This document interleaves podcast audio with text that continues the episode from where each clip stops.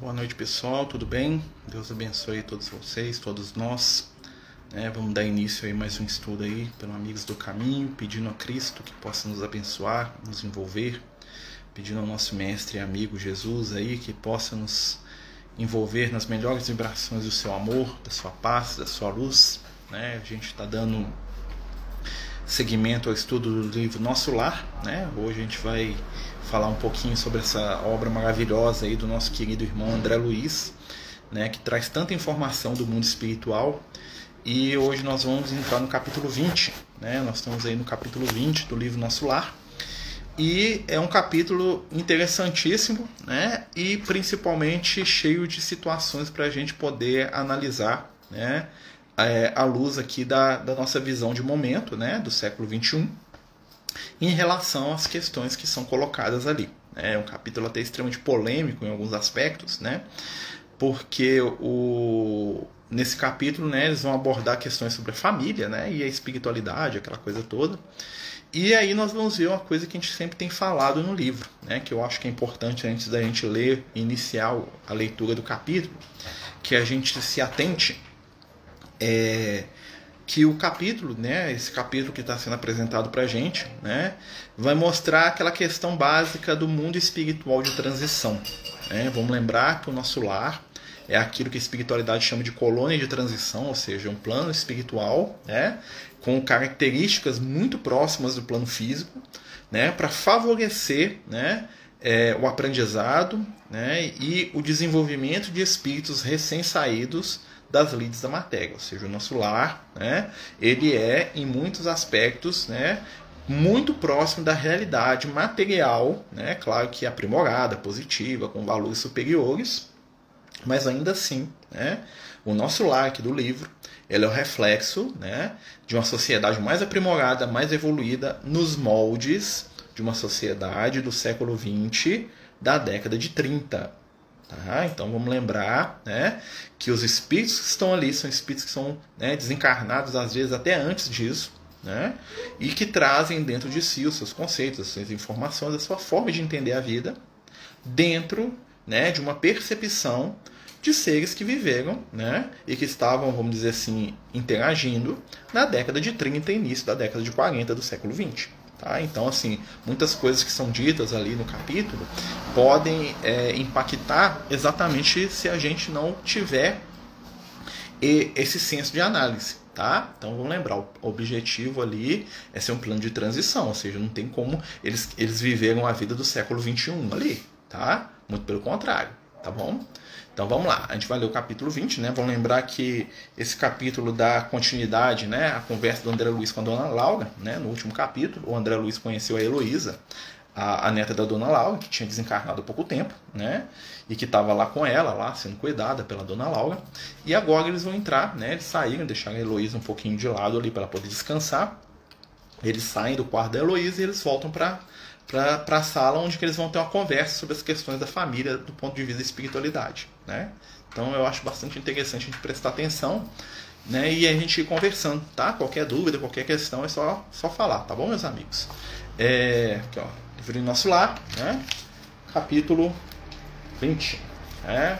Então vamos lá. Né? A gente vai falando. Né? Boa noite aos que estão chegando. Vamos iniciar a leitura do capítulo 20 do nosso lar, tá bom? Então qualquer dúvida, qualquer questão, vamos né, dividir aí. Capítulo 20. Noções de lar. Noções de lar. Desejando colher valores educativos que fluíam naturalmente da palestra da senhora Laura, perguntei curioso. Desempenhando tantos deveres, a senhora ainda tem atribuições fora de casa? Olha só a pergunta do André Luiz, a pergunta machista, né? O que, que o André Luiz perguntou para ela? Né? A dona um tão ocupada, tão cheia de coisa para fazer ali no recesso do lar, né? Ela tem trabalho fora do ambiente ali do lar, né? Porque dentro da, da, da visão de um homem da década de 30, né? Então a dona Laura seguia, né? Aquela matrona que fica em casa cuidando de todos. A resposta dela. Sim, vivemos numa cidade de transição, né? Guardem bem essa palavra, transição, né? No entanto, as finalidades da colônia residem no trabalho e no aprendizado. Né? Ou seja, eles estão numa colônia de transição, né? ou seja, saindo das questões mais materializadas para as questões mais espiritualizadas, né? inclusive as questões culturais, sociológicas, né? e lá no nosso lar, né? não podia deixar de ser diferente. E a finalidade da colônia é o quê? Aprender e trabalhar.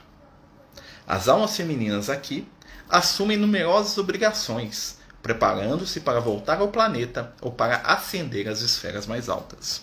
Né? Então ele, ela entra diretamente na questão feminina. Né? A dona Laura ela fala aqui das almas femininas. É interessante quando ela fala alma feminina, né? é um conceito que transcende o gênero biológico, né? que são as almas de natureza feminina. Né? Nós sabemos que na sua caminhada evolutiva, principalmente no momento que nós estamos aqui hoje, né? o espírito ele é predominantemente masculino ou feminino até o nível que nós estamos aqui de humanidade. Chega um determinado momento, né, que nós juntamos os valores masculinos e femininos e ascendemos para novos é, pontos evolutivos. Né? Então, assim, o espírito, para poder completar essa trajetória humana, ele tem que aprender tudo no campo feminino e no campo masculino. Por isso que a gente reencarna, né, muitas vezes, como homens, como mulheres.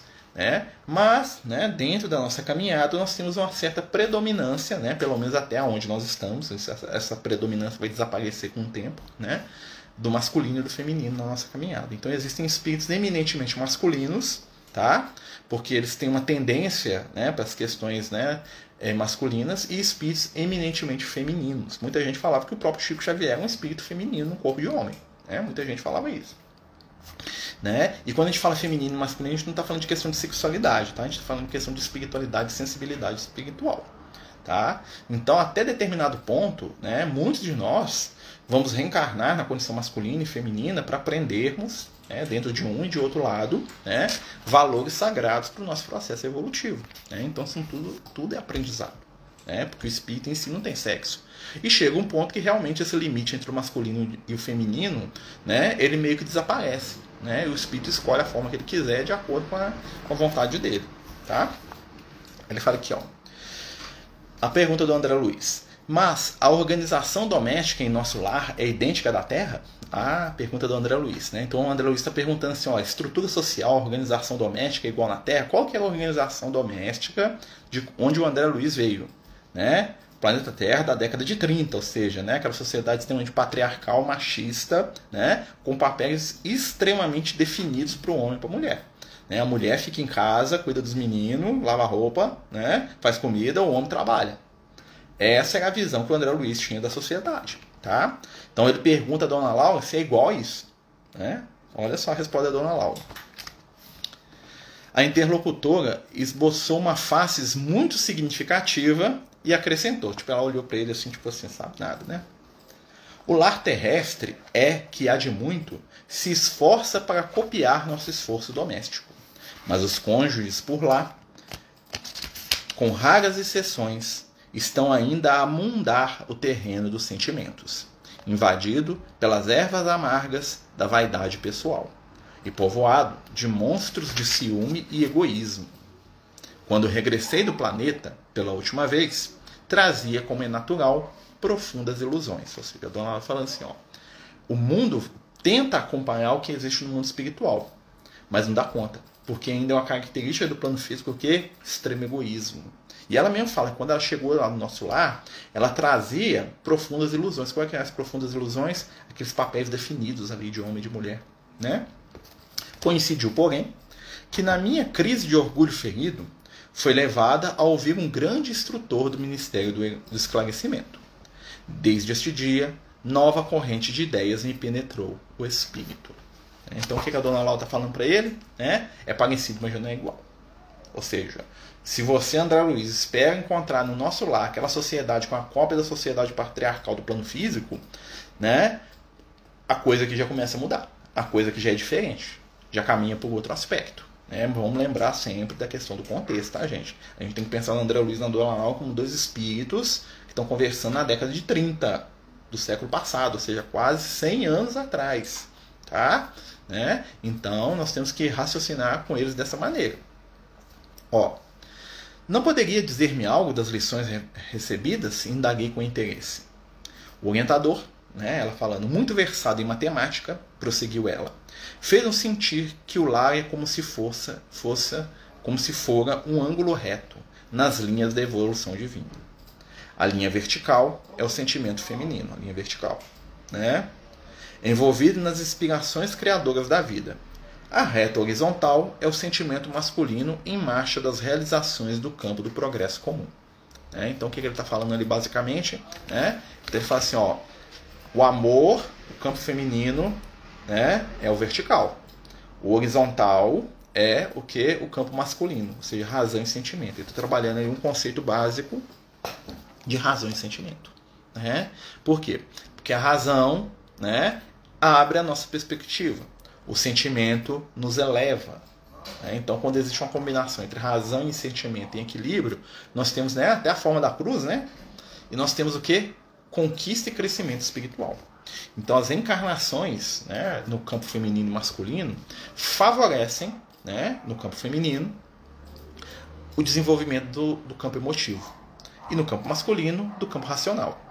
Claro que isso não é algo que é fechado, né? é algo que depende também do espírito encarnado ali. É, existem homens que são extremamente sensíveis, como que existem mulheres que são seres extremamente racionais, né? muito mais do que muito homem. Tá? Mas isso num plano geral, né? dentro do enfoque ali daquela, daquela conversa. Tá bom, gente? Olha só. Hum, o lar é o sagrado vértice no qual o homem e a mulher se encontram no entendimento indispensável. Olha só, né? É templo onde criaturas devem se unir espiritual antes de que corporalmente. Então ela está falando aqui da união dos espíritos. Né? Ela está falando aí da união daqueles seres que se buscam por afetividade e afinidade. Né? Olha que interessante. É templo onde as criaturas devem se unir espiritual antes que corporalmente. Repito. Né? Há na Terra agora grande número de estudiosos das questões sociais, que aventam várias medidas e clamam pela regeneração da vida doméstica. Isso na década de 40 do século XX. Tá? Alguns chegam a asseverar que a instituição da família humana está ameaçada. Tá? Então a família, né, fala que eles falavam lá na década de 30 que a família humana está ameaçada, não vai ter mais família. Né? Nós vimos que não deu muito certo, até hoje tem família. Né? O que aconteceu foi uma transformação do nosso conceito de família. Tá? Ou seja, o conceito de família da década de 30 para o conceito de família de hoje existe toda uma transição. Na década de 50, o Emmanuel ele fala para o Chico, né, quando eles perguntam para o Emmanuel o que, é, que é casamento, Emmanuel define casamento. O Emmanuel fala assim: união estável entre dois seres que se amam. Olha a frase do Emmanuel. Né, isso é 20 anos depois do nosso lar, tá, gente? União estável entre dois seres que se amam. E na época o pessoal não atinou, né, quando o Emmanuel fala isso, da questão homoafetiva. É, porque o pessoal tava meio naquela onda, né? Dois seres que se amam, homem e mulher, né? O Emmanuel jogou ali a, a sementinha sem chocar ninguém. Mas quando você lê o texto, fala, ah, Emmanuel, você jogou o negócio lá, né? Você jogou a isca lá pro pessoal e o pessoal não pegou. É claro, a espiritualidade tinha que ser sutil, né? Porque a gente sabe que a evolução não dá salto. Né? Não adianta a espiritualidade vir no século XX trazer conceitos do século XXII, né? Ou seja, conceitos que nós ainda não estamos preparados, não nesse sentido, né? Porque a gente não vai aceitar. Né? Muitas coisas que a espiritualidade considera que já deveriam ser superadas por nós, hoje, no século XXI, 2021, eles não falam, porque eles sabem que a gente não dá conta. Né? Tem muita coisa que o mundo espiritual já está vivendo que nós aqui não estamos preparados para entender ou nem sequer para aceitar. Então, se a espiritualidade trouxer esse conceito, nós vamos horrorizar com a espiritualidade. Né? Por quê? Porque, nós, porque todo progresso espiritual, todo aprendizado espiritual se dá em passo passo. A evolução não dá saltos. Tá? Por isso que o nosso lar é o que? Colônia de transição. E o que a dona Laura fala aqui ainda foi conformado, né, dentro do livro aqui, para não chocar o pessoal da, estava lendo lá na década de 40, década de 30. Imagina, o pessoal pega lá uma senhora, um senhor na década de 1940, pega o livro Nosso Lar na livraria lá, fresquinho, e vai ler, né? Aí fala lá de um monte de coisa lá, o pessoal, ah, meu Deus, entendeu? Então, a espiritualidade, ela vai jogando, ela vai jogando a semente do conhecimento, tá? Estamos no capítulo 20 do livro Nosso Lar, tá bom, pessoal?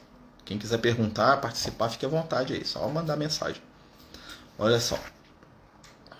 Importa considerar, entretanto, que a rigor, o lar é a conquista sublime que os homens vão realizando vagarosamente. onde, nas esferas do globo, o verdadeiro instituto doméstico, baseado na harmonia justa, onde os direitos e deveres legitimamente partilhados. Olha que ela está dando a cutucada no André Luiz. Né? Então ela fala assim que o lar é um ambiente onde os deveres e direitos são partilhados. Ela está falando de igualdade, né? com uma linguagem ali meio né, por baixo ali da ideia ali, mas ela está ela tá reeducando o André Luiz. Né? Se a gente for notar, o André Luiz ele é totalmente machista. Né? Com, né? E as mulheres também são machistas, né? A dona Laura, né? O susto que ela tomou foi largar né, esse pensamento. Aqui, ó. Na maioria, os casais terrestres passam as horas sagradas do dia vivendo a indiferença ou egoísmo feroz. Quando o marido permanece calmo, a mulher parece desesperada. Quando a esposa se cala humilde, o companheiro tiraniza. Olha só, né? Isso aí não mudou muito não, né? Nem o consorte se decide a animar o esposo na linha horizontal dos seus trabalhos temporais, nem o marido se resolve a segui-la no voo divino da ternura e do sentimento, rumo aos planos superiores da criação. E isso a gente vê muito hoje. Né? Muitas vezes a gente vê o casal desconectado. Né? Né? Então o marido não quer saber de nada que é espiritual e a mulher não quer saber de nada que é prático. Né? Ou às vezes acontece o contrário. Né? O marido que está viajado na, né, no espiritual e a mulher só quer saber da coisa prática. Então há um dissociamento. E, o, e a convivência do diferente ela tem por objetivo que a construção do equilíbrio. É aprender um com o outro. Né? Então nós mudamos as nossas relações para explorar um ao outro, em vez de ser uma relação de aprender um com o outro. É, uma, é isso, ela já viu isso lá 100 anos atrás tá? Olha aqui, ó. Dissimulam em sociedade e na vida íntima. Um faz viagens mentais de longa distância, quando o outro comenta o serviço que lhe seja particular. Se a mulher fala nos filhos, o marido excursiona nos negócios. E se o companheiro examina qualquer dificuldade no trabalho que lhe diz respeito, a mente da esposa se volta ao gabinete do Modi. Você vê bem definido, né? Então ela está falando ali para uma cultura onde está bem definido ali na década de 30, papel do homem, papel da mulher, né? Então é aquilo ali, né? A distância, o abismo entre os dois. Hoje está mais misturado, mas o abismo permanece, porque a questão não é, né? Essa questão é de afetividade. Não, mas sigamos, né? É claro que em tais circunstâncias o ângulo divino não está devidamente traçado, ou seja, não tem ponto de encontro. Duas linhas divergentes tentam então formar o vértice sublime, a fim de construir um degrau na escala grandiosa da vida. Esses conceitos calavam-me fundo e, sumamente impressionado, observei. Senhora Laura, essas definições suscitam um mundo de pensamentos novos. Ah, se conhecêssemos tudo isso lá na Terra. Então o André Luiz está começando a observar que a coisa é mais profunda do que ele imagina.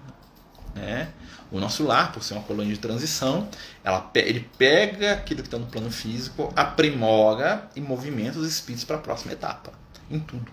Nas questões sociais, nas questões de relacionamento, nas questões culturais, né? nas questões de aprendizado, de espiritualidade. Ou seja, tudo é transição. Nós pegamos aquilo que nós sabíamos enquanto encarnados, nós vamos chegar lá, nós vamos perceber que é um pouco diferente e nós vamos sendo levados pouco a pouco a descoberta de novos valores no campo do espírito. Por isso que essas zonas de transição elas são tão importantes. Por quê? Porque muitos de nós, se entrarem em contato com uma realidade totalmente diferente, a gente entra em parafuso. Né? Então a espiritualidade ela é muito sábia. Ela vai dando para a gente etapas de conhecimento, informações dosadas para permitir o nosso crescimento espiritual. Né? Então, por exemplo, a gente sabe né, que hoje nós estamos vivendo um momento muito grave da nossa vida, da nossa realidade. Né? E a espiritualidade ela vai jogando a conta com outra informação.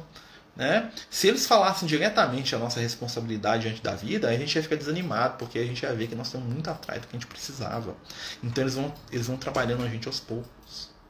Eles vão jogando um conceito de responsabilidade aqui, eles vão tirando uma culpa colar, eles vão trabalhando um, um, potencial positivo do outro lado, eles vão acendendo a esperança aqui. Então eles vão construindo pouco a pouco uma renovação de consciência. É, toda transformação que a, a gente passa, ela começa com a mudança da nossa forma de ver a vida. Né? Por isso que a ideia da imortalidade, da espiritualidade, da vida depois da morte, da reencarnação é tão importante. Ela permite que a gente comece a abrir os nossos olhos né? e comece a pensar um pouquinho fora da caixa que a gente está acostumado. Né? Que a gente comece a sair um pouquinho daquela, daquela onda né? que nos envolve há tanto tempo aí, né? nas questões aí da, das relações, né? das nossas ligações uns com os outros. Né, gente? Então nós estamos aqui falando do livro Nosso Lar, capítulo 20. Tá bom? Olha só. Questão de experiência, meu amigo, replicou a nobre matrona. O homem e a mulher aprenderão no sofrimento e na luta. Por enquanto, raros conhecem que o lar é instituição essencialmente divina e que se deve viver dentro das suas portas, com todo o coração e com toda a alma. Enquanto as criaturas vulgares atravessam a florida região do noivado, procuram-se mobilizando os máximos recursos do espírito. Aí daí dizer que todos os seres humanos são belos, quando estão verdadeiramente amando. O assunto mais trivial assunto singular encontro nas palestras mais fúteis. O homem e a mulher ali comparecem na integração das suas forças sublimes. O Emmanuel chama-se de doce encantamento. Né? O Emmanuel fala que quando você está apaixonado, você está no doce encantamento, aquele momento que tudo é lindo, né? Que o outro fala assim, olha meu dedo, fala, oh, que coisa fantástica, né? Olha, tropecei naquela pedra, nossa, é mesmo, meu Deus, deixa eu ver, como é que você tá, né? Aquilo ali é um momento do encantamento inicial, né? Da ilusão, e no primeiro, as nossas relações, como são superficiais, quando parte daquilo o negócio começa a azedar, porque a gente começa a conviver, e quando a convivência a gente vê o que? Quem somos nós em realidade e quem é o outro. Né? Tudo isso é pura verdade. Né? Olha só, desculpa aqui. Ó. É... Ah, perdão, pulei aqui para frente. Mas logo que recebem a bênção nupcial a maioria atravessa os véus do desejo e cai nos braços de velhos monstros que tiranizam corações. Não há concessões recíprocas, não há tolerância e nem mesmo, por vezes, fraternidade. Apaga-se a beleza luminosa do amor quando os cônjuges perdem a camaradagem e o gosto de conversar. Daí em diante, os mais educados respeitam-se, os mais, os mais rudes mal se suportam. Não se entendem, Perguntas e respostas são formuladas em vocábulos breves. Por mais que se unam os corpos, vivem as mentes separadas, operando em rumos opostos. É. Tudo isso é pura verdade, aduzir como ouvido. É. é interessante que a questão do André Luiz é problema conjugal, né? né? Ele está recebendo aqui uma lição para se preparar para o que vai vir depois. Que fazer, porém, meu amigo? replicou a bondosa senhora. Na fase atual evolutiva do planeta, existem na esfera carnal raríssimas uniões de almas irmãs, reduzidos matrimônios de almas afins ou irmãs e esmagadoras porcentagens de ligações de resgate. O maior número de casais humanos é constituído de verdadeiros forçados sob algemas, ou seja, não tem uma gema, não tem uma algema presa uma na outra, por compromissos, né? Compromissos assumidos diante da própria consciência. Então a gente atrai o outro, muitas vezes, porque nós temos débitos, necessidades de reajuste, de reequilíbrio, de aprender a amar, de aprender a compreender. Né? Quando comecei, como conheci, comecei a estudar Espiritismo, parece, que despertei de um sono profundo. Comecei a perceber que alguém me acompanha o tempo todo. A espiritualidade acompanha a gente com certeza. Né? Estão sempre nos ajudando. Então vamos lá. Procurando retomar o fio das considerações eh, sugeridas pela minha pergunta inicial, continuou a genitora de Lísias. As almas femininas não podem permanecer inativas aqui. É preciso aprender a ser mãe, esposa, missionária e irmã.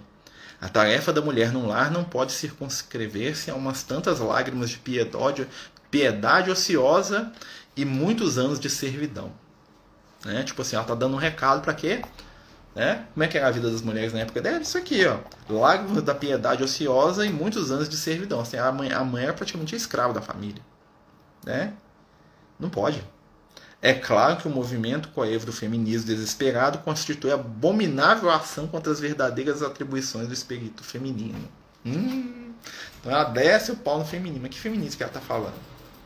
né? Isso acontece com os casais porque com os amigos sempre temos paciência e ouvido sempre. É, mas o amigo, desde que o amigo não começa a conviver demais com a gente, né? É, porque assim, a gente tem essa facilidade com o amigo porque o amigo não ultrapassa determinadas barreiras. Imagina aquele amigo que vai na sua casa todo dia.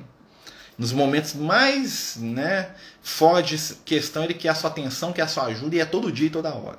Aí o negócio começa a zedar. Né? Então, assim, o casal tem a questão que eles convivem. Né? A convivência mais próxima é para poucos. Né? É uma grande renúncia à convivência, uns com os outros. Né? Aguentar a gente não é mole, não. Pelo menos né, da minha parte, eu acho que eu não sou mole de aguentar, não. Né? Existem almas gêmeas? Sempre ouvi que não. Seriam gêmeas nos sentimentos? A alma gêmea, do jeito que o pessoal imagina, que são dois seres destinados a se encontrar e ficar junto para sempre, isso não existe. A espiritualidade fala isso, né? Porque se existisse, a gente seria um ser incompleto ou então a gente teria aquela questão egoística, né? A ideia da alma gêmea, nesse sentido, é uma manifestação de egoísmo. Eu quero alguém para mim em algum lugar, né? Que vai ser meu. E aquele ali é meu, exclusivo, e ele vai me fazer feliz. Isso é um raciocínio egoísta. Tá? O que existem são almas que possuem grande afinidade, que caminham juntas, aprendem juntas e se amam. Entretanto, quanto mais a gente cresce espiritualmente, maior o leque do nosso amor se abre. Então nós somos conectados a muitos espíritos e nós vamos trocando de papel com esses espíritos.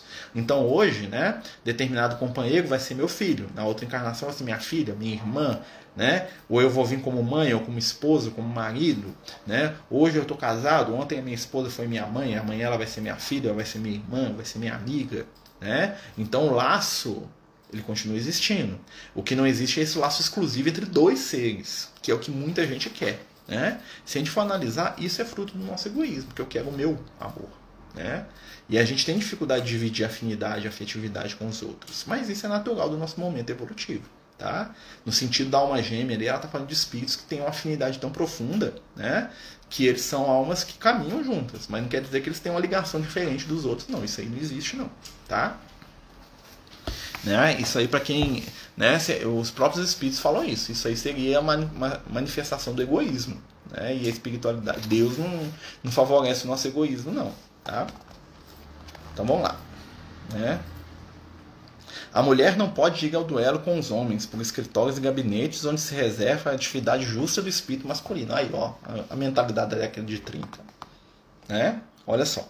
Nossa colônia, porém, opa, ensina que existem nobres serviços de extensão do lar para as mulheres. O enfermagem, o ensino, a indústria do fio, informação, serviço de paciência representam atividades assadas expressivas. Mas aí você tem que entender o seguinte: colônia de transição. Tá? Isso aqui que ela fala aqui, enfermagem, essas coisas, era tudo na década de 30 era visto como coisa de prostituta. Uma mulher que trabalhasse fora de casa em qualquer coisa era extremamente mal vista. Tá? No nosso lugar começa a mudar um pouquinho. Peraí, não tem essa tarefa da mulher lá fora. Né? Se ela falasse abertamente da igualdade de sexo aqui, o livro ia pipocar. O pessoal não ia dar conta de absorver o conceito. Não ia, gente. Não ia. Hoje é difícil para muita gente absorver. Né? Então vou lembrar. O livro Nosso Lar é escrito dentro de um raciocínio da década de 30 tá? Então a dona Al mentiu aqui? Não, ela falou aquilo que ela dava conta. Até os espíritos eles se adaptam ao momento. Tá? Então não esperemos a espiritualidade que ela venha trazer para a gente conceitos com os quais nós não estamos prontos para lidar, porque é semear no campo não preparado. Primeiro se prepara o campo, depois se semeia. Você vê que o Emmanuel depois ele começa, né, os livros do André Luiz vão trabalhando essa questão da figura feminina, vão só, só aprofundando o negócio, mas é devagar. Né? Então a gente tem que prestar atenção nessas questões, tá? Senão a gente horroriza com a, do, com a dona Laura aqui, né? Que é o comentário da dona Laura profundamente machista, né? Se for analisar, né? Mas é um ensinamento de transição, tô saindo de uma coisa para ir para outra, né? O homem deve aprender a carrear para o ambiente doméstico a riqueza de suas experiências, e a mulher precisa conduzir a doçura do lar para os labores ásperos do homem ou seja, uma informação espiritual para uma família da década de 30. Tá? Um não viverá sem o outro. Como sustentar-se o rio sem a fonte e como espalhar-se a água da fonte sem o leito do rio. Não deixei de sorrir ouvindo a interrogação. Olha que interessante, né? Uma das lições da pandemia é a paciência em todas as esferas, principalmente no lar. Exatamente. Né? Quando a mulher é mais razão, fica difícil a doçura toda, né? Mas aí nós vamos pensar espíritos eminentemente femininos e masculinos. né? Porque a gente tem que fazer um, a gente tem que é, a gente tem que pegar o conceito espiritual e nós temos que trazer para nossa realidade atual, tá? Aqui no livro está escrito um, um, a, o texto está escrito para ser dito para uma pessoa da década de 30 e de 40. Nós estamos, 100, nós estamos 90 anos no futuro em relação a eles. Então o que, que a gente pode tirar de essência do que está sendo dito ali? Né? Podemos entender o seguinte: espíritos eminentemente masculinos e espíritos eminentemente femininos. É possível que um homem seja eminentemente feminino e uma mulher eminentemente masculina. Tá? Porque a gente sabe que muitas vezes a gente reencarna né, em corpos diversos da nossa característica principal para poder aprender mesmo, até para a gente poder saber como é que é do outro lado. A gente precisa reencarnar como homem, como mulher, senão a gente não, né, senão a gente vai ter uma existência só pela metade, a gente não vai entender a vida. Né? Então, assim, muitos espíritos que estão encarnados, às vezes você vê um casal de dois homens, no qual um é, é a figura feminina, eminentemente no campo da sensibilidade, o outro é a figura masculina. Como também pode acontecer num casal de duas mulheres, como pode acontecer entre um homem e uma mulher, o homem ser extremamente feminino e a mulher extremamente racional. Isso já é uma mudança em relação àquela família que tinha na época do André Luiz, tá? Né? A nossa sociedade já permite que a gente avance um pouco mais nesse conceito. Né? Então a gente traz esse conceito, né? a gente vai levando esse conceito, e aí quando a gente vê aqui 90 anos depois, né? que nós estamos aqui no século 21, né? no, na, nos anos 20 do século 21, né? 90 anos, né? basicamente. Apesar do livro ser 1940, se não me engano, 1939, que é o, o, o, nosso lar, né? é basicamente 80 anos de diferença para 90. Né? Então a gente vai perceber o seguinte, olha, as nossas relações agora são muito mais íntimas, no sentido de conduta afetiva emocional do que física. Naquela época ela está falando da constituição física, homem, mulher, é o barba, né? Mas assim, agora não. Já modificou. Já é outra situação, né?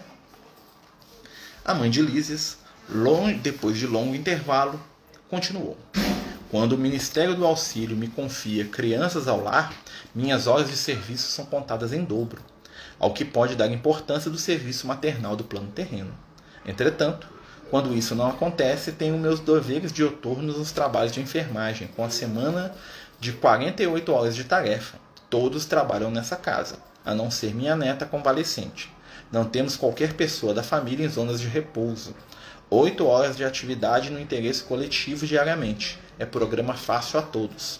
Sentir-me envergonhada se não executasse também. Interrompeu-se a interlocutora por breves momentos, enquanto me perdia em vastas considerações mediunidade pode ser herdada? Herdada do ponto de vista que, que um traz, né? Por exemplo, eu tenho, meu filho vai ter igual? Não, mas espíritos com afinidades mediúnicas podem reencarnar na mesma família. Aí dá essa ideia. Por exemplo, eu, né, eu trago uma mediunidade florada porque eu tenho um desenvolvimento da mediunidade na minha história espiritual. E aí outro espírito que tem esse desenvolvimento também pode reencarnar como meu filho porque a gente tem ligação, tá? Mas biologicamente falando, não, tá? É, apesar da mediunidade estar muito ligada com a questão biológica mesmo da gente, não é uma coisa que é genética. Ou seja, eu sou médio, minha mãe vai ser médio, meu filho vai ser médio, meu, meu método vai ser, não, é, não funciona muito assim, não. Quando isso acontece, é porque são grupos de espíritos com a mesma característica reencarnando juntos. Tá? É possível que reencarnem muitos espíritos assim, né? E aí dá a entender que parece que veio de pai para filho, mas não é não, tá? É individual. Como toda conquista espiritual é individual, né? A genética ela é uma caixa de ferramenta para ser utilizada, mas ela não é determinante. Ou seja, né, na minha genética está uma série de fatores que eu posso utilizar para o meu bem, para o meu crescimento espiritual. Né? O meu irmão, que tem a mesma genética que eu, né, filho do mesmo pai, da mesma mãe, ele vai desenvolver determinadas situações que eu não vou desenvolver, porque não é útil para ele. Né? Já contei para vocês aqui, eu desenvolvi diabetes, meu pai tinha diabetes, meus avós tinham diabetes, meu irmão não tem. Né? E o código genético dele é igualzinho meu, né? Pelo menos, né? A gente sabe, né? Meu irmão nasceu com problema de surdez, né? Ele tem uma perda auditiva. Eu não tenho, né? Eu, eu não escuto muitas coisas eu sou meio lerdo, é diferente, né? Mas assim, o que que acontece? É, eu posso dizer que é a mesma pre, a predisposição para esse problema auditivo está em mim, tá? Só que eu não desenvolvi. Por que, que, eu não desenvolvi? Porque no meu espírito não precisa, talvez, daquele aprendizado específico. O meu irmão desenvolveu. Né? Por que, que meu irmão desenvolveu diabetes eu sim? Porque eu, enquanto espírito, né, tenho alguma coisa a aprender com a diabetes. Entendeu? Então, assim, a genética ela faz parte, né? Mas ela não determina. É como se ela fosse mesmo uma caixinha que você abre que você tira aquilo que você precisa dela. Né? Se meu pai não tivesse genética para ter diabetes, ou a minha mãe, eu não teria, mesmo que eu precisasse. Né? Aí eu ia ter que reencarnar na próxima, em outra situação, aí eu desenvolvi, eu ia ter outras coisas. Tá? Funciona mais ou menos assim. Gente, nós estamos aqui falando do livro Nosso Lar, né? Nós estamos aqui falando um capítulo muito interessante, né? Porque o pessoal bate nesse capítulo, até fala chega, né? Da Dona Laura aqui, o capítulo 20, né? Que a Dona Laura, primeiro ela esfrega o feminismo, ela não gosta de feminismo, né? Mas aí nós estamos explicando, né? Nós estamos aqui lendo o capítulo, né? Entendendo que aqui nós temos a visão de um espírito que estava encarnado numa colônia de transição na década de 30, na década de 40, né? Final da década de 30, tá? Do século passado, né? E que o livro tinha que traduzir um conteúdo que a sociedade da época dava conta.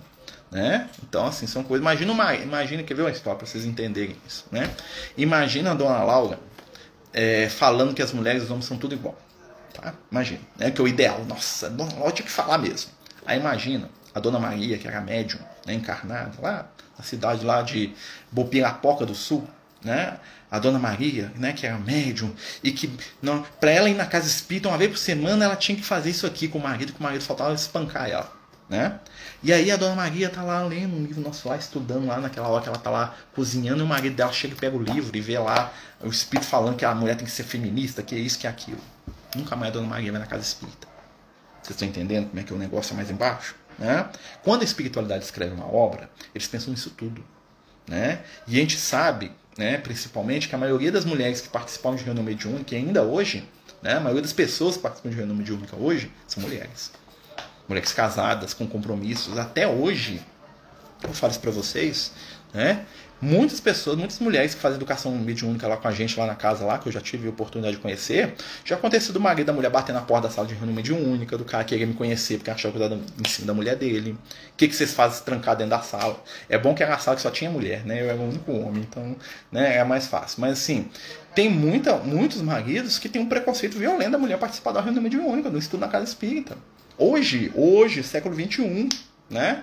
Né? Muitas companheiras nossas lá que falavam comigo, ô oh, Marcelo, eu saí 10 minutos mais cedo aqui, que se eu não fizer o almoço, meu marido me mata. Se eu não fizer a janta, nossa, a bomba atômica cai lá em casa. Né?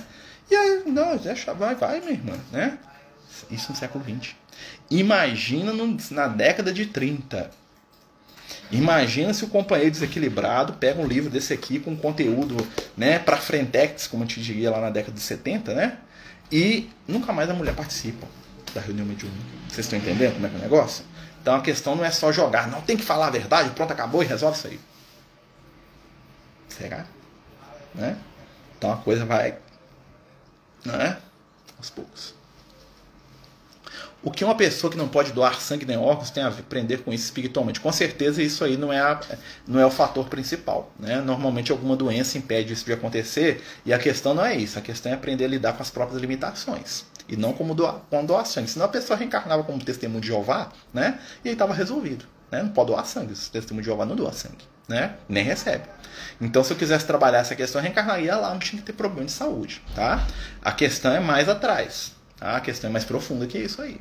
Né? Toda limitação é algo para a gente aprender. Tá? E às vezes não é a limitação final, lá não é a ponta da, da questão, é o que está lá no início. Né? Como é que eu lido com a limitação? Como é que eu lido com a ideia de ter uma deficiência? Como é que eu lido com me sentir não podendo fazer o que todo mundo faz? É mais profundo. Tá? Então, a raiz da coisa é muito mais profunda. Como eu falei, se fosse para ser uma questão de doar sangue, era só reencarnar uma família do testemunho de Jeová. Né? Isso aí não é, o, não é essa questão, isso é só uma consequência de outras situações. Né? Um homem ou uma mulher, quando fazem suas escolhas em relação à sexualidade, é porque o sentimento é maior que a razão nessa escala de equilíbrio? Né? Eu estou entendendo que você está falando da questão da homossexualidade. Né? Olha, o que, que a gente pode entender? O espírito não tem sexo. Né? Então, assim, nós somos, dentro do nosso nível evolutivo, nós somos predominantemente mais masculinos ou femininos. Tá? Isso é né? Porque a gente reencarna, a gente tem mais facilidade em determinado lado, a gente reencarna mais naquele, vamos dizer assim. Né? E isso é uma característica. Né? Então, quando a gente reencarna, a gente reencarna num corpo que não é, vamos dizer assim, muito próximo da nossa realidade íntima, e, acontece essa tendência né? da, da pessoa se descobrir né? como afetivo. Isso, espiritualmente falando, não tem problema nenhum, gente. Gente, a espiritualidade não tem problema com sexualidade. A espiritualidade tem problema com mentira, com desequilíbrio. Né? É, é muito. O que, que acontece? A gente fica preocupado com a questão né, de um homem namorar outro homem, da mulher namorar outra mulher, quando a gente esquece né, que os nossos avós eram pessoas extremamente promíscuas. Não falando dos meus avós, não. Né? Primeiro que meu avô era um coitadinho. Né? Sou, sou Lucas, né? Sou Zico também é um cara gente boa, né? O pai do meu pai, né? Não sei, né? Não conhecia eles a, a, fundo, né? Mas a gente via muitas histórias, eu lembro quando eu era criança, né? Daqueles, daqueles companheiros que tinham casa, né? Tinham três, quatro famílias, né? Aquilo é um comportamento desequilibrado, né? Então a questão não está no relacionamento afetivo, a questão é eu querer me relacionar com cinco pessoas ao mesmo tempo, seja do mesmo sexo, seja do sexo diferente, né? Aí eu desequilibro, né? Porque a afetividade na questão sexual é algo sagrado. Não importa se é com alguém do mesmo sexo ou com um sexo diferente, o importa é o que é a união estável entre dois seres que se amam, né? E é possível que muitas vezes eu falo, ó, eu sou um espírito muito masculino. O Lucas mesmo brincou comigo isso. Uma vez o Lucas ligou pra mim e falou, é meu filho, a próxima encarnação tem que vir como mulher. Né? Eu vivo brincando com isso. Eu falei, eu falei na lata, falei, Lucas, você tá doido? Falei, não, você tem que reencarnar como mulher, tem sei lá quantos mil anos você não vem como mulher. Eu falei, você tá, tô perdido. Se eu sou um desmazelado, imagina se eu fosse mulher. Né? Se eu sou um homem desligado de tudo. Se eu for uma mulher, você é uma mulher muito feia, muito desenjambrada. Nossa senhora, não quer não. Né? Vai dar, ser mulher dá um trabalho. Né? Mas se precisar, tem que vir, né? Eu não vou ser uma mulher muito. Né? Vou ser uma mulher meio esquisitona, assim, sei lá. Né? Mas vai, vai, tem que aprender, ué, né? E ele vive brincando com isso, que ele sabe que eu, que eu não levo jeito no negócio, né? Porque ser mulher tem que ter um carinho, uma afetividade, a profundidade, né? Tem que ter uma questão de autocuidado, né? Que eu não tenho. Então, quem sabe que é para aprender exatamente isso, né? Então, assim, né? Mas são conquistas, gente. Então, assim, a espiritualidade está preocupada com a nossa forma de sexualidade, não. A espiritualidade está preocupada com a nossa capacidade de amar. Amar, compreender, respeitar, se respeitar. Quem ama, respeita. Né? O que, que adianta eu ter um comportamento, eu ser heterossexual e sair aprontando com a minha esposa, traindo ela com todo mundo? Que exemplo que eu vou estar dando para os meus filhos, para as pessoas que eu amo, para mim mesmo? Né? Então, assim, não é essa questão, não. Né? A questão está o quê? No equilíbrio do sentimento. Seja um homem com um homem, uma mulher com uma mulher, uma mulher com um homem, não importa. Não importa a afetividade. Né? Porque o espírito não tem sexo. O espírito tem amor.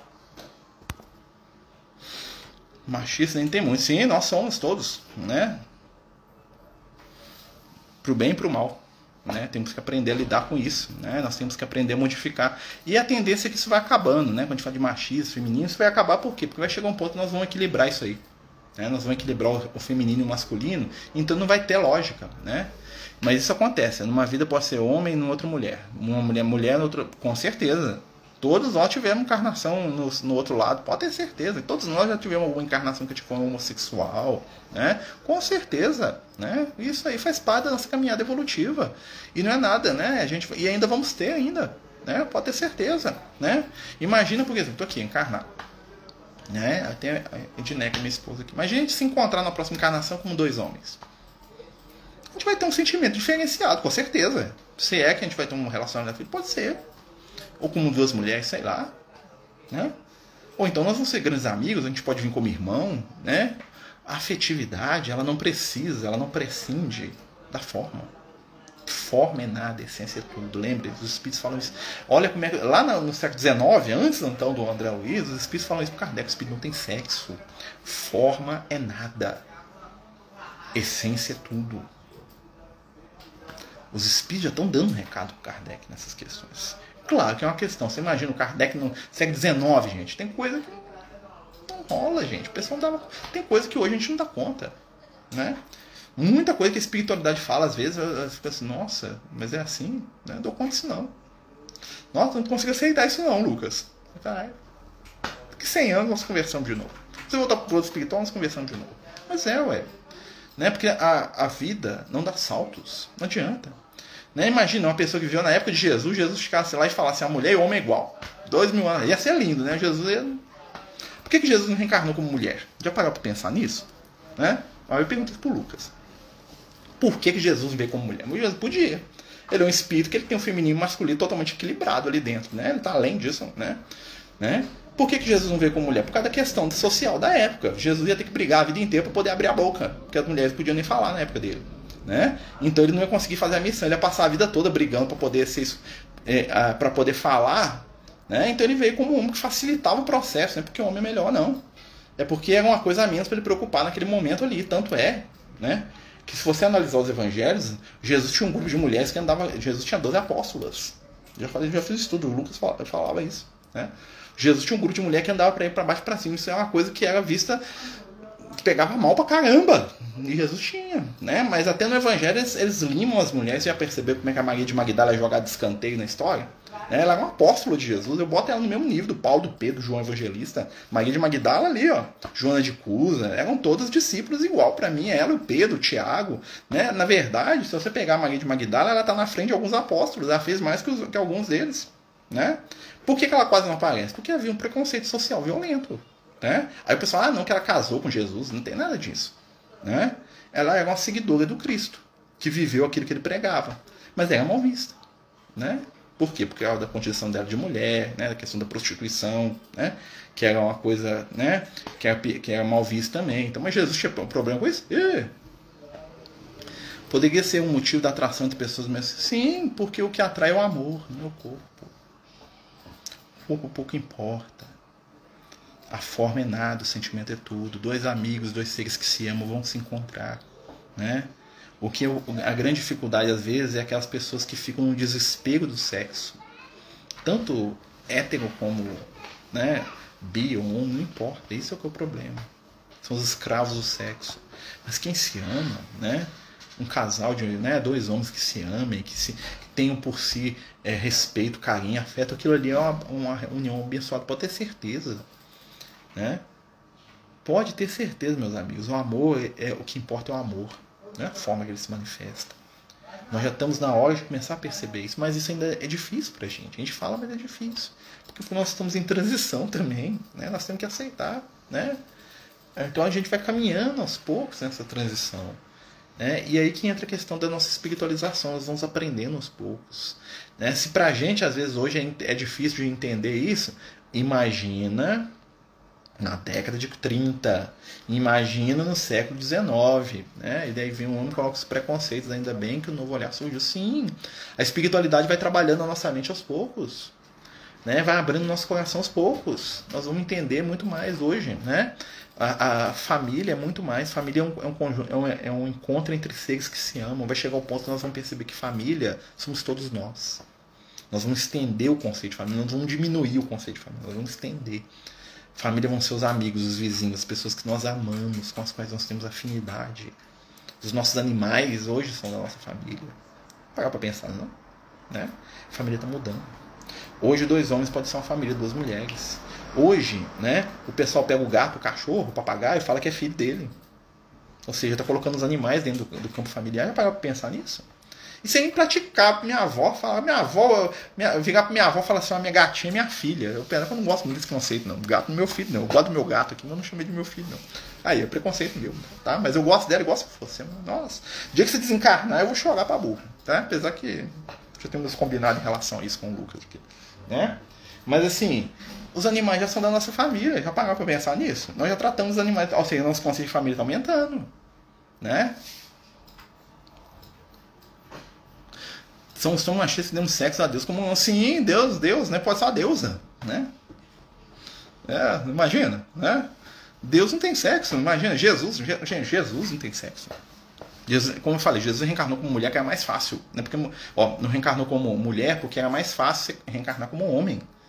Isso não, não prende nada. Talvez se Jesus reencarnasse de novo, ele voltaria como uma moça. E daí? Ia seguir ele do mesmo jeito. Falar, mestre mestre, eu tô aí. Onde se tiver, tamo junto aí. Entendeu? Né? As pessoas desequilibradas sexualmente podem ser por hormônios ou influência espiritual, pomba gira. Olha, o que, que acontece? Todo desequilíbrio é fruto da nossa escolha. É a partir desse desequilíbrio nós atraímos seres que sintonizam com isso. Por exemplo, se eu sou um ser né, que só pensa em sexo, o que, que vai acontecer? Eu vou começar a atrair encarnados e desencarnados que só pensam na mesma coisa. E aí eu atraio as influências espirituais. Tá? A coisa não começa com a influência espiritual. A influência espiritual pode aumentar o que eu já tenho. Por isso, né, o que vale é o que? A nossa conduta pessoal. Tá? Então, o hormônio, a influência espiritual, a pomba gira, como você está falando, né, são consequências do desequilíbrio que eu tenho. Tá? E não os responsáveis pelo desequilíbrio. Eles são a consequência daquilo. Né? Então, uma pessoa que é extremamente sexualizada, ela vai imprimir no corpo físico dela um desequilíbrio nessa área que ela vai produzir mais hormônio nesse campo, mais testosterona no caso do homem, né? né? Ou então ele vai começar a atrair influência espiritual de espíritos tão sofredores, desequilibrados, viciados no sexo como ele. É assim que funciona, tá? Como que a gente muda isso? Ocupando-se no bem, trabalhando a questão da família, né? a afetividade. Nós temos que aprender a amar verdadeiramente. Amar é, é, conviver, é suportar, é discordar, é ficar fazendo cara feia, mas depois, ah, mas eu entendo, né? me desculpa, te amo. E eu te amo mesmo. Né? É mole não, conviver. Tenho a sensação que os homens no geral aceitam menos têm maior preconceito. Peço desculpas demais, mas é aquilo percebeu. Com certeza, você está errada, não. Eu falo para você, você vai na casa espírita, gente, a maioria é mulher. Renome de homem, a maioria é mulher, porque a mulher é mais espiritualizada. Não é que a mulher é mais espiritualizada, a condição feminina favorece a espiritualização. Né? A condição masculina, o que, que acontece? Ela favorece que a gente seja egoísta. O homem é treinado para ser egoísta do dia que ele nasceu. Ah, isso é culpa das mulheres, da criança. Não, isso é culpa do espírito. Nós somos assim né? Então o que, que acontece? Por isso que às vezes é bom reencarnar do outro lado para você dar uma equilibrada, né? Entretanto, muita coisa que também a mulher aprende, né, que ela precisa ver reencarnar no campo masculino para ela ter mais, né, vai ter um equilíbrio aí, ó, equilíbrio, né? Então assim, a mulher é mais espiritualizada porque ela é mais sentimento, então ela, a, Deus é mais perceptível através da emoção, do sentir. As mulheres são melhores médiums, né? Você vê aí, os homens são tem médios que são homens são pontuais ali, ó, você vê. Normalmente são homens com espírito feminino. Né? Vê o Chico. Né? É interessante, né? Já tem filho e neto, amém. até lá, até a lei já reconhece que os animais de estimação como família. Graças a Deus. Um dia vai chegar que não vão reconhecer até os vizinhos. Até o cunhado vai ser, né? Se bem que meus cunhados são tudo gente boa, né? Posso reclamar de mim. Todos os meus cunhados, né? Eu não sei se eu sou um bom cunhado, mas meus cunhados são uns caras legais demais, né? Tanto, né? Nossa, não, eu até admiro eles muito, né? Tem aquela história do cunhado chato, eu acho que eu sou o cunhado chato. Já viu o cunhado chato lá, que é que cunhado da história? Acho que sou eu. Hum. Né? Agora eu parei pra pensar uma coisa que eu nunca tinha pensado. Eu que sou o cunhado da história. Tá, tá, tá bom. Né? Entre animais, essa afetividade até faz raça diferente. Sim, tudo movimenta pro amor, gente. E os animais, eles se espelham na gente. Tá? Quando o animal ele desenvolve a capacidade amorosa dele, ele meio que está indo na nossa onda. Tá? Porque o animal está aprendendo com a gente. Lembre, nós somos os seres superiores aos animais. Né? Então, os animais eles estão aprendendo com a gente. Então, o animal ele é agressivo quando o dono é agressivo. Ou seja, o animal ele reflete muito fácil o que a gente tem. Né? Então, pessoas afetuosas, gentis, vão ter animais afetuosos. É o que me faz pensar, né? Porque a minha gatinha aqui, né? Era extremamente ranzinza, né? Será que eu sou né? ranzinza? Ela é muito ranzinza. Nossa senhora, né? Uma vez ela ficou internada, a veterinária falou isso com a gente. Falou Nossa, ela é muito boazinha, né? É, mas ela é ranzinza demais. Nossa, qualquer coisa ela tá, reclamona, né? Aí eu fico pensando, né? Já que eu cuido dela desde quando ela nasceu, né? Então, é, ranzinza, né? Pegou de mim, coitado, desculpa, viu, gatinha, né? Então, é umas coisas interessantes pra gente pensar, né? Tudo isso falando do livro Nosso Lar, né, gente? Nós estamos aí é, conversando, jogando conversa fora, ou não, né? né? Vem cá. Aí, ah, tá ranzinza, tá aqui embaixo. Aqui, né? É... Então a gente está aqui conversando sobre o nosso lar, falando sobre o capítulo 20, né? Nós estamos falando da visão de família, né? Nós estamos tentando estender esse conceito, né? Tentando buscar é, uma visão diferente, uma visão nova sobre isso, né? Claro que a gente sabe que né, a informação espiritual é sempre interessantíssima, né? A gente sempre está aprendendo, né? E eu acho que esse capítulo traz muito para a gente essa ideia da, da, do nosso lar como uma colônia de transição, né? Eu falo isso muito porque para a gente poder entender, né? Semana que vem a gente continua, né? Capítulo 21. Né? Ah, eu tô tentando pegar ela aqui, Marta, mas ela não quer não. Como eu falei, ranzinza, né? Ela fica aqui me jogando, eu ponho a mão nela, ela puf na minha mão, né? Ranzinza. É uma velhinha, né? Ela já é uma senhora de idade já, né? O outro tá, em cima do guarda-roupa lá, o outro tá pulando lá, né? O outro é totalmente contrário, né? Já que não sou eu que cuidei tanto, né? Então ele não pegou a ranzizice.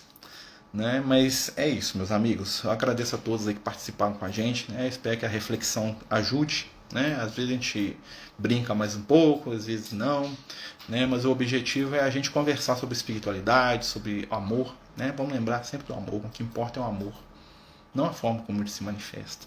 Importa que ele flua, né? Hoje nós temos isso muito, né? As famílias hoje são bem diferentes da década de 30, né? Nós temos aí famílias que tem, né? O pai tem um filho do primeiro casamento, a mãe tem um filho do segundo, aí junto e tem um filho dos dois e tem os três e tá todo mundo, né? Eu acho que isso isso é, isso está nos misturando. Vocês estão percebendo que as famílias estão se misturando? A força, né? Então assim isso é positivo, tá? Talvez não no sentido né, das uniões que vão e voltam muito é, é, fácil, né? mas no sentido que nós, isso, até isso é positivo. Tá bom? Meus amigos, né, vamos terminar o nosso estudo agradecendo aí a Jesus. Né, vamos fazer uma prece aí, pedir a Jesus para nos abençoar, nos envolver, nos ajudar nessa caminhada. Abençoar todos os irmãos aí que estão enfrentando essa pandemia, os médicos, os enfermeiros, os profissionais que ajudam de alguma forma. Pedir, Senhor, que os nossos corações estejam unidos pelo sentimento de amor e de paz, que evitemos julgar, que evitemos comparar e que busquemos, acima de tudo, a oportunidade de sermos úteis e de colaborar no Evangelho do Teu amor. Faz de cada um de nós, divino amigo, instrumentos da Tua paz e que possamos estabelecer, através das nossas mãos e dos nossos ideais, o reino do Teu amor na terra. Fica conosco, abençoando e iluminando Abençoa, Senhor, cada família, cada companheiro que aqui está, cada amigo espiritual que desvelado, gentil e amoroso nos acompanha. Abençoa, Divino Mestre, a todos nós. Dá-nos a força, o entendimento e a alegria para seguir.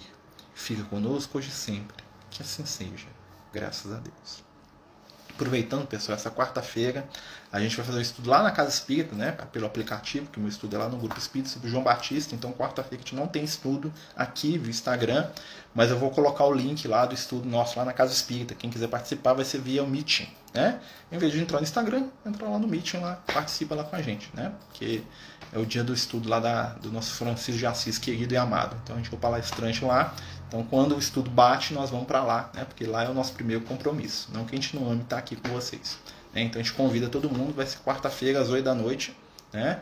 com o tema João Batista. Né? Bom demais, João. Gosto de João Batista. Muita paz, muita luz. Fiquem todos com Deus, meus amigos. Até mais.